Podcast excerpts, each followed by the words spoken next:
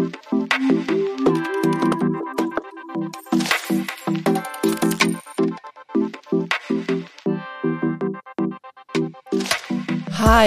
und herzlich willkommen zu Babylicious, dem Podcast für Waldmuddis, Muddis und alle, die einfach Lust haben zuzuhören. Schön, dass du wieder mit am Start bist und hier zuhörst in einer neuen Folge bei Babylicious. Heute soll es um das Thema Familienbett gehen. Bevor wir aber in diese Folge reinstarten, dachte ich mir, ich stelle mich nochmal für all diejenigen Hörerinnen und Hörer vor, die heute vielleicht das erste Mal hier bei Babylicious zuhören. Ja, mein Name ist Sandy. Ich bin 31 Jahre alt, habe einen 16 Monate alten Wirbelwind, kleinen Sohnemann. Und aktuell bin ich mit dem zweiten Babyboy in der 28. Woche Morgen komme ich in die 29. Woche schwanger. Ja, die erste Schwangerschaft ist nicht wie die zweite. Das kann ich auf jeden Fall schon mal sagen. Und mit Kleinkind zu Hause ist es alles andere als easy. Aber ich glaube, ansonsten kann ich mich eigentlich nicht beschweren. Ähm, die erste Schwangerschaft mit unserem Sohnemann, mit dem kleinen Wirbelwind, die lief damals echt sehr, sehr gut. Ähm, Vielleicht auch so ein bisschen Corona bedingt, aber dazu könnt ihr dann mal die Anfangsfolgen hier bei Babylicious anhören. Und diese Schwangerschaft jetzt, die ist auch echt okay. Also da kann ich mich echt auch nicht beschweren. Ich glaube, da haben es manche Mamis viel, viel schwerer in ihren Schwangerschaften. Von dem her ist es bei mir hier nur Jammern auf hohem Niveau. Aber ich glaube, ja, es gibt immer hier und da ein Wehwehchen, über das man sprechen kann. Heute soll es aber in dieser Folge nicht um Wehwehchen gehen, sondern heute soll es um das Thema Familienbett gehen und wie es dazu kam, dass wir uns als Familie für ein Familienbett entschieden haben. Diejenigen, die Babylicious schon länger hören, die wissen, dass wir schon ein Familienbett jetzt bestellt haben, also so ein richtiges Familienbett. Man spricht aber immer ja schon von einem Familienbett, sobald man mit den Kindern zusammen in einem Bett schläft. Genau. Ich werde euch jetzt hier in der Folge einfach erzählen, was unsere Beweggründe waren, ähm, wie es dazu gekommen ist, dass wir überhaupt ein Familienbett uns jetzt gekauft haben. Ja, und was wir als Vorteile an dem Familienbett sehen.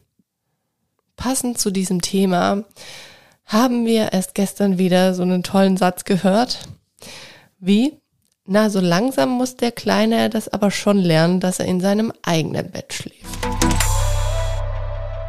Ja, das sind immer so die Ratschläge, die man bekommt von allen, die einfach in diesem neuen Kindesuniversum sind. Ähm, jeder hat zum Thema Kind und Kindeserziehung und wie was laufen muss einfach eine eigene Meinung und ganz viele geben natürlich ihre Meinung auch Preis, ob man danach fragt oder nicht. Also jeder hat einfach so eine Idee dazu zum Thema Kind und wie das denn so laufen soll. Und da auch zum Thema Schlaf.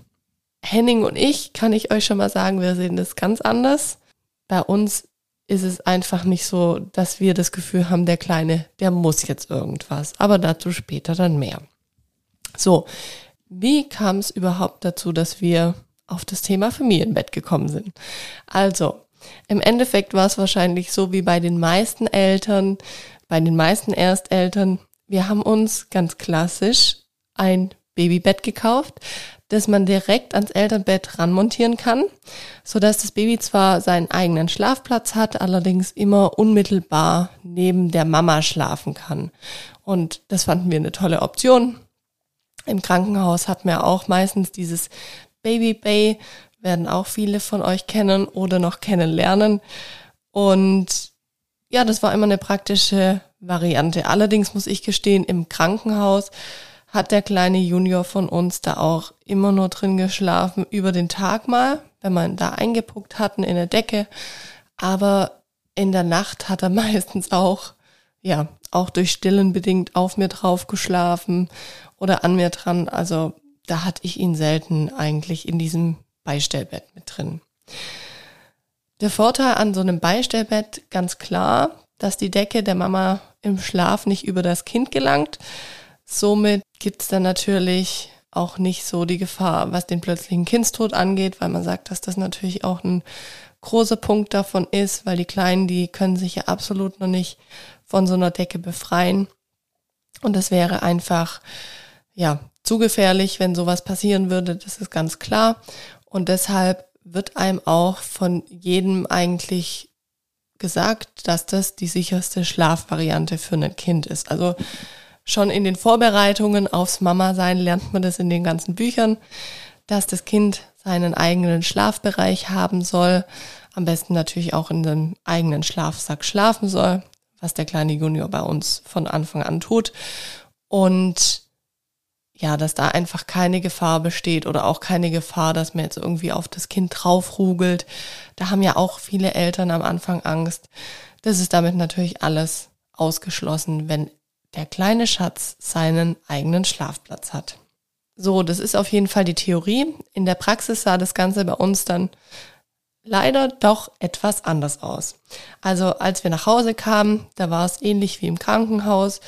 Über den Tag konnte ich ihn immer wieder in sein Kinderbettchen, in sein Beistellbett reinlegen, schön gepuckt und da hat er dann auch recht gut seine Tagschläfchen gemacht.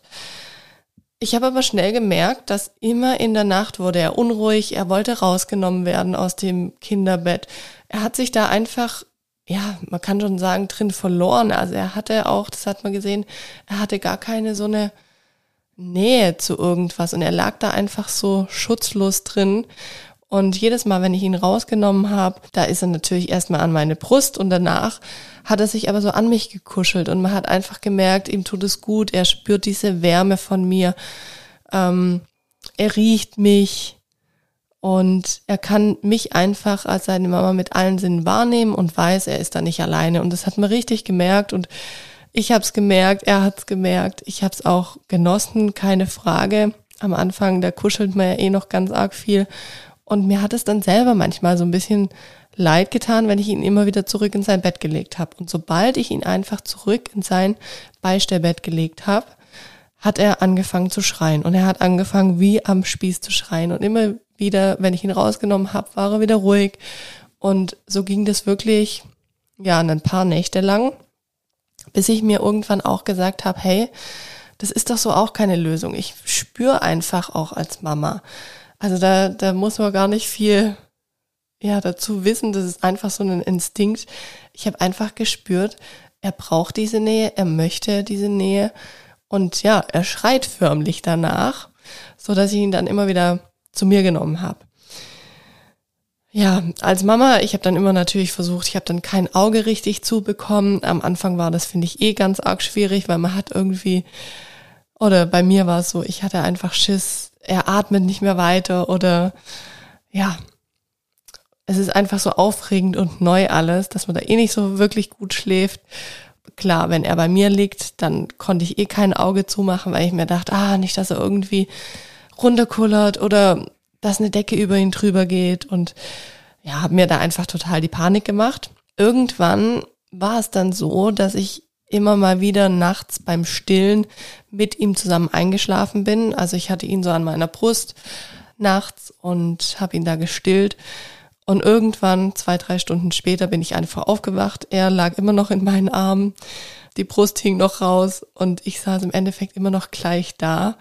Aber er hat einfach friedlich geschlummert. Und ja, ich scheinbar auch. Und ich habe ihn da auch nicht losgelassen im Schlaf. Da hat mir auch immer so Panik. Und ah, ich habe mir da echt am Anfang total die Sorgen gemacht und dachte mir, mein Gott, was da hätte passieren können, wenn ich ihn jetzt irgendwie losgelassen hätte, dann wäre er runtergekullert.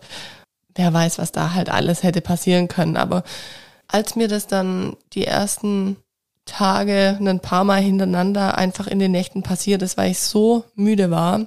Ich glaube, viele Mamis, die schon diese erste Zeit durch haben, die wissen, was ich meine da bin ich da auch ein bisschen entspannter geworden und habe einfach gemerkt, okay, es passiert scheinbar nichts. Also es ist nicht so, dass ich ihn auf einmal irgendwie fallen lasse oder es ist halt schon so, dass man da als Mama einfach, glaube ich, intuitiv schon das Richtige macht, auch im Schlaf.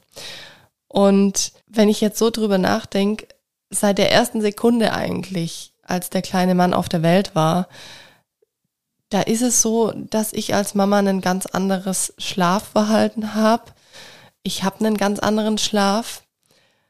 Ähm, mittlerweile habe ich auch das Gefühl, ich bin so an den Kleinen angepasst, was den Schlaf angeht in der Nacht.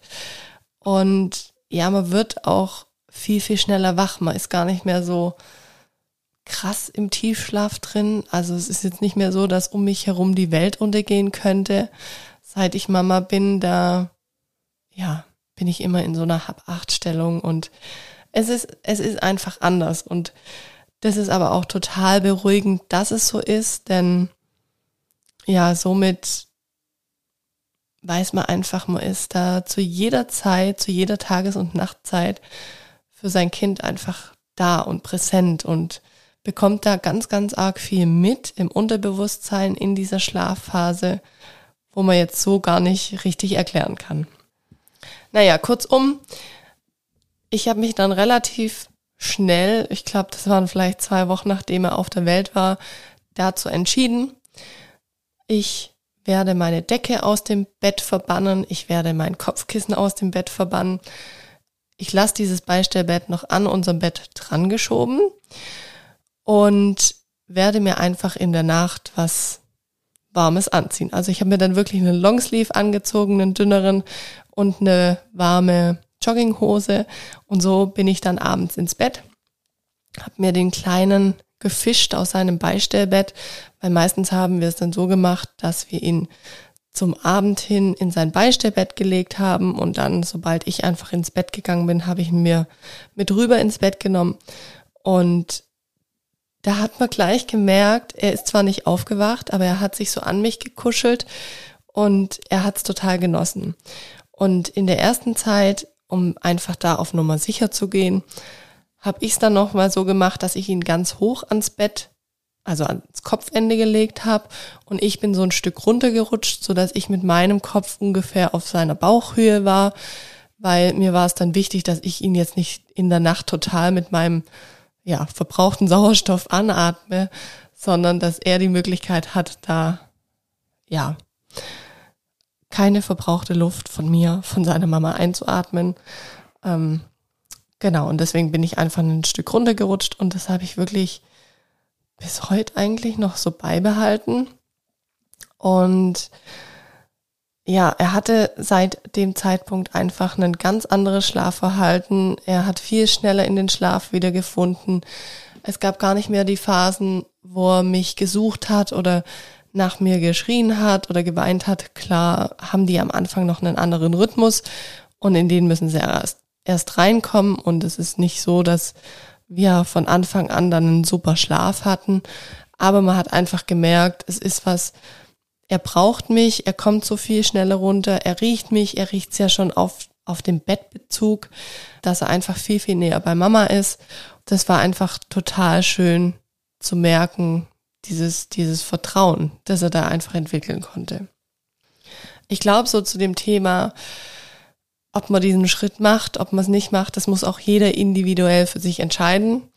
Und ähm, ich weiß noch, dass ich jedes Mal beim Kinderarzt wurde ich gefragt, schläft er in seinem eigenen Beistellbett. Die wollten natürlich immer hören, ja. Ich habe aber da wirklich ehrlich geantwortet, habe gesagt, nein und durfte mir jedes Mal eine Belehrung anhören, dass es einfach nicht das sicherste ist, dass die das nicht empfehlen, warum sie es nicht empfehlen. Ich habe das immer angenommen, aber ich habe damals dann auch mit meiner Hebamme drüber gesprochen, wie sie denn das Thema Schlaf sieht und sie hat gesagt, sie als Mama werden am besten merken und spüren, was richtig für ihr Kind ist und was nicht richtig ist und hat da eigentlich gar nicht das Ganze bewertet. Und das fand ich einfach so total schön und so ist es einfach auch. Und Henning war damit auch total fein, weil er auch gemerkt hat, es funktioniert einfach. Und er hat gemerkt, es ist so arg wichtig für den Kleinen, die Mama da zu haben und es tut ihm so gut, dass er auch gesagt hat, hey, das wird schon gut gehen. Also da vertrauen wir einfach auf uns, auf unsere Kompetenz als Eltern, als uns, auf unsere Kompetenz so von der ganzen Geschichte her, weil früher haben die Kinder einfach auch direkt direkt neben ihren Eltern geschlafen und da wäre jeder Meter weiter weg, wäre einfach damals fatal gewesen, weil da wären die schon gefressen worden, die Kinder. Also das muss man sich auch immer wieder so vor Augen führen. Ja, das hat uns dann so eine Ruhe gebracht und umso älter der Kleine wurde und umso agiler er wurde und umso besser er sich selber drehen konnte und sein Köpfchen heben, umso sicherer haben wir uns einfach auch gefühlt in dieser Konstellation, dass er bei uns mit im Bett liegt. Ja, und ab dem sechsten Monat fing ich langsam wieder an, mir meine Bettdecke ins Bett zu holen. Und ich habe die dann immer so erst bis zu den Knien gezogen und ja, habe mich da so langsam vorgetastet. Ein Kissen nehme ich bis heute tatsächlich nicht, weil das ist mir einfach zu nah an seinem Kopf. Und äh, mittlerweile nehme ich aber auch wieder meine komplette Decke und es passt alles. Und ähm, der kleine Mann, der schläft jetzt mittlerweile auch bei uns in der Mitte. Also anfänglich schlief er immer zwischen dem Beistellbett und mir, einfach um ja die Gefahr zu verringern, dass vielleicht zwei Menschen auf ihn draufkullern könnten, ähm, was aber nie passiert ist. By the way. Und ja, jetzt ist es so, dass wir ihn einfach in der Mitte bei uns schlafen lassen und jeder kuschelt sich an ihn ran. Und ich hatte es ja auch schon in der vergangenen Folge gesagt, wir machen es immer so, am Abend legen wir ihn in sein Bett, dann schläft er da die ersten Stunden und wenn wir dann ins Bett gehen, dann holen wir uns rüber. Meistens ist es aber so, dass er da eh aufwacht und ja, unruhig wird und sich nochmal rückversichern will, dass Mama und Papa da sind. Könnt ihr euch ja die Folge vorab schon mal anhören. Genau, und deswegen ist es eigentlich für uns so ganz klar, dass er einfach auch jetzt in dem zarten Alter noch nicht alleine schlafen muss. Ich denke mir einfach, oder das denken wir beide, also Henning und ich, was gibt's für einen Grund, dass der Kleine jetzt alleine schlafen sollte? Wenn man merkt, er braucht es, wenn er einfach gerade diese Nähe braucht, gerade sind wieder die Zähne ganz aktuell, da braucht er dann verstärkt noch mehr Nähe, da wacht er dann öfters nachts auf und weint vielleicht mal kurz und merkt dann, wir sind da. Und da denke ich mir, wieso muss man das dann jetzt verzwingen? Also spätestens wenn er in der Schule ist, da ist es ganz klar, dass er in seinem Bett schläft. Ähm, da wird er das auch selber von sich fordern. Es kommt ja auch irgendwann diese Zeit, wo Kinder das einfach toll finden, selber und eigenständig Dinge zu machen. Und da würde er das auch selber vielleicht mal hinterfragen, warum ist er bei Mama und Papa und im Bett. Und wir wollen ihm einfach immer die Möglichkeit geben, dass er zu uns kommen kann und darf. Und ganz klar ist natürlich auch, wenn er uns irgendwann mal das Zeichen geben sollte, dass er da keine Lust drauf hat, dass er in seinem Bett schlafen möchte, dass er diese Ruhe für sich braucht, dann sind, glaube ich, Henning und ich die letzten, die ihn da zwanghaft irgendwie zu uns mit ins Bett ziehen. Aber solange wir einfach merken, er schläft ruhiger, ihm tut es gut, ja, für uns alle ist es ein ruhigerer Schlaf, da wären wir doch so blöd, wenn wir das nicht machen würden. Und wie wir es auch in der letzten Folge schon gesagt haben, wir genießen es einfach. Wir genießen es einfach alle. Also Henning und mich stört's nicht. Ähm, wir haben dadurch nicht weniger Zweisamkeit, was natürlich Fakt ist, wenn der Kleine bei uns in der Mitte schläft, wir können uns jetzt, also Henning und ich, wir können uns nicht aneinander kuscheln, wir kuscheln uns halt dann unseren Sohnemann, ganz klar. Aber Zweisamkeit, die läuft, seit wir ein Kind haben, eh anders ab und zu anderen Zeiten, wie jetzt spät abends oder nachts. Also ja, das war vielleicht mal.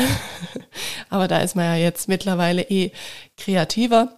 Aber auch dazu gibt's ja eine tolle Folge. Das heißt, wenn ihr die noch nicht angehört habt oder wenn ihr ganz neu heute mit dabei seid, dann hört euch diese Folge mal an. Die heißt Sex als Eltern.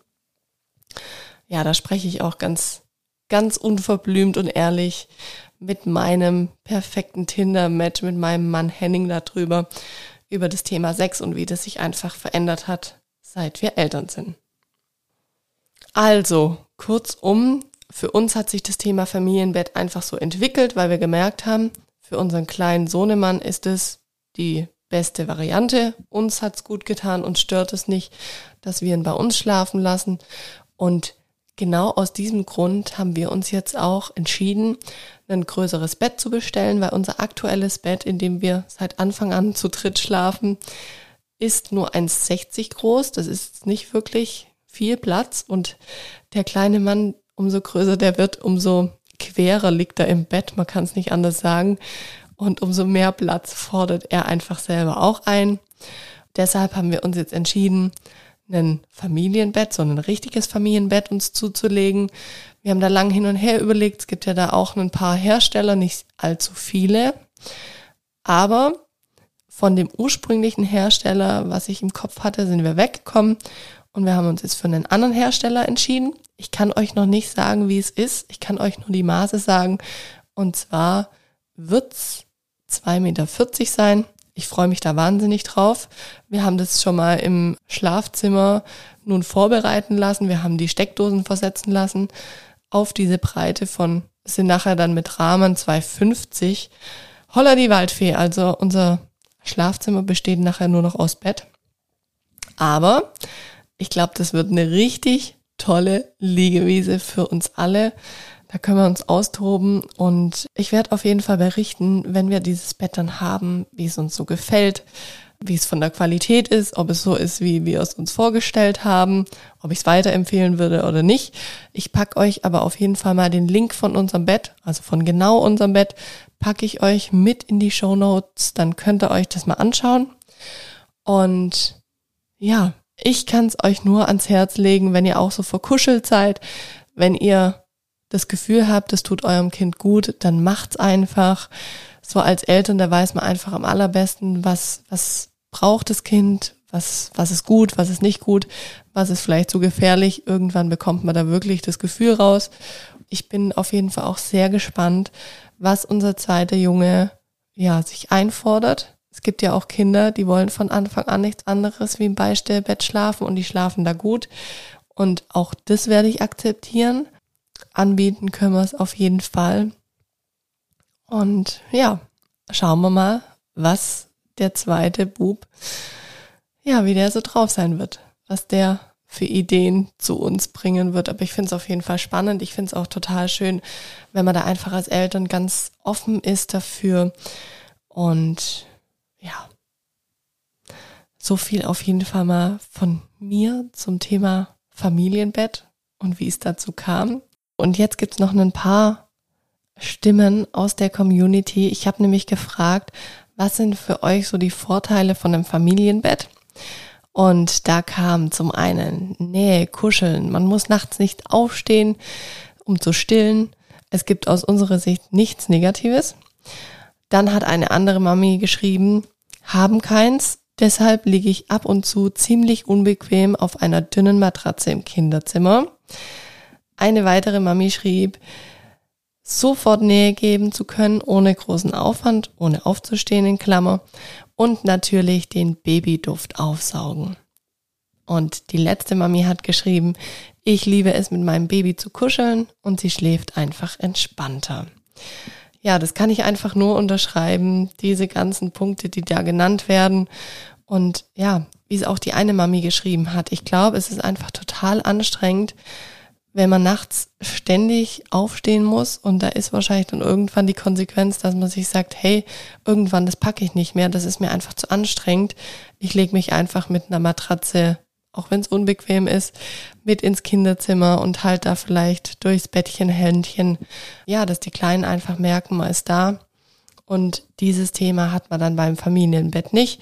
Eine Mami, die hat ja auch geschrieben, sie sieht da nichts Negatives dran. Und ich kann euch auch nur sagen, und ich glaube, da spreche ich auch für Henning. Ähm, ja, für uns ist einfach auch die absolut beste Variante. Wir kommen alle zu einem guten Schlaf und für uns gibt's da auch nichts Negatives dran. Ich danke euch, dass ihr heute wieder mit zugehört habt. Ich hoffe, ihr fandet diese Folge spannend. Und wenn ihr diesen Podcast unterstützen wollt, dann freue ich mich wahnsinnig über eine 5-Sterne-Bewertung jetzt auch auf Spotify. Das ist ganz einfach. Ihr könnt einfach mit einem Klick auf Show bewerten gehen, die fünf Sterne anklicken und damit macht ihr mir eine Riesenfreude, weil ich sehe gerade täglich, dass die Zahl nach oben geht und es ist einfach cool zu sehen und es ist schön zu sehen, dass ihr ja da so mitmacht. Also ihr Lieben, dann wünsche ich euch jetzt noch einen wunderschönen Tag, Abend, wie auch immer, wo auch immer und freue mich, wenn ihr auch nächste Woche wieder mit dabei seid hier bei Babylicious. Bis dann. Ciao.